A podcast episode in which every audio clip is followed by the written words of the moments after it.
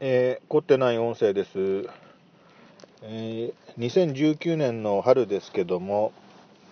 今日は雨が降っておりましてえー、っと新潟県県内の某駐車場で車を止めて喋っております、えー、五島列島の人っていうキーワードでですね録音しようかなと思ってたことがありましてこれもあの大した話ではないんですけどあのタレントの、えー、川口春奈さんっていう方がいらっしゃいましてであの私の記憶が確かならば、えー、九州の方の、えー、五島列島出身なんですよ川口さん。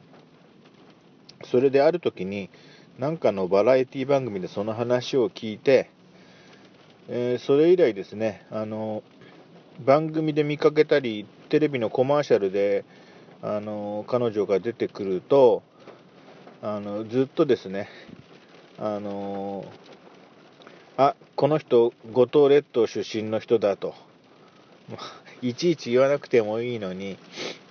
私の悪い癖でですね、えー、家族にですね、えー、もう分かってるよと言われながら、この人ね、五島列島出身の人なんだよって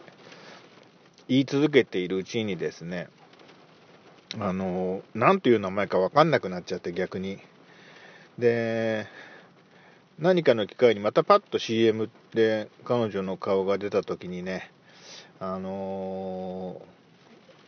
五島列島っていうとですね、本当の名前を思い出さないから、